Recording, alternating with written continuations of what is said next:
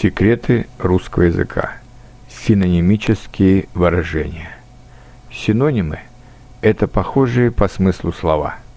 В русском языке много слов-синонимов. Например, «конечно», «безусловно», «непременно», «обязательно» или «веселый», «радостный», «счастливый». В принципе, между этими словами есть небольшая разница, но все же они обозначают примерно одно и то же – Помимо слов-синонимов, в русском языке есть много синонимических выражений, которые также обозначают примерно одно и то же. Вот самые распространенные из них. Я интересуюсь русским языком. Меня интересует русский язык. Мне интересно изучать русский язык. Обратите внимание на разные падежи в этих конструкциях. Для использования вы можете выбрать такую конструкцию, которая вам покажется наиболее простой. Например, «Меня интересует русский язык».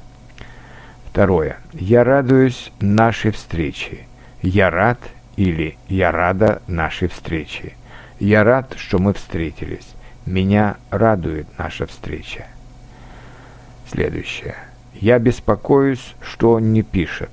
Меня беспокоит, что он не пишет. Мне беспокойно от того, что он не пишет. Меня волнует, что он не пишет. Я волнуюсь от того, что он не пишет. Меня тревожит, что он не пишет. Мне не по себе от того, что он не пишет. Следующее. По крайней мере, я выучил 10 новых слов. Самое меньшее я выучил 10 новых слов, а может быть и больше – по меньшей мере я выучил 10 новых слов. Я хочу знать 5 иностранных языков. Мне хочется знать 5 иностранных языков. У меня есть желание знать 5 иностранных языков. Мне нравится русская кухня. Я люблю русскую кухню.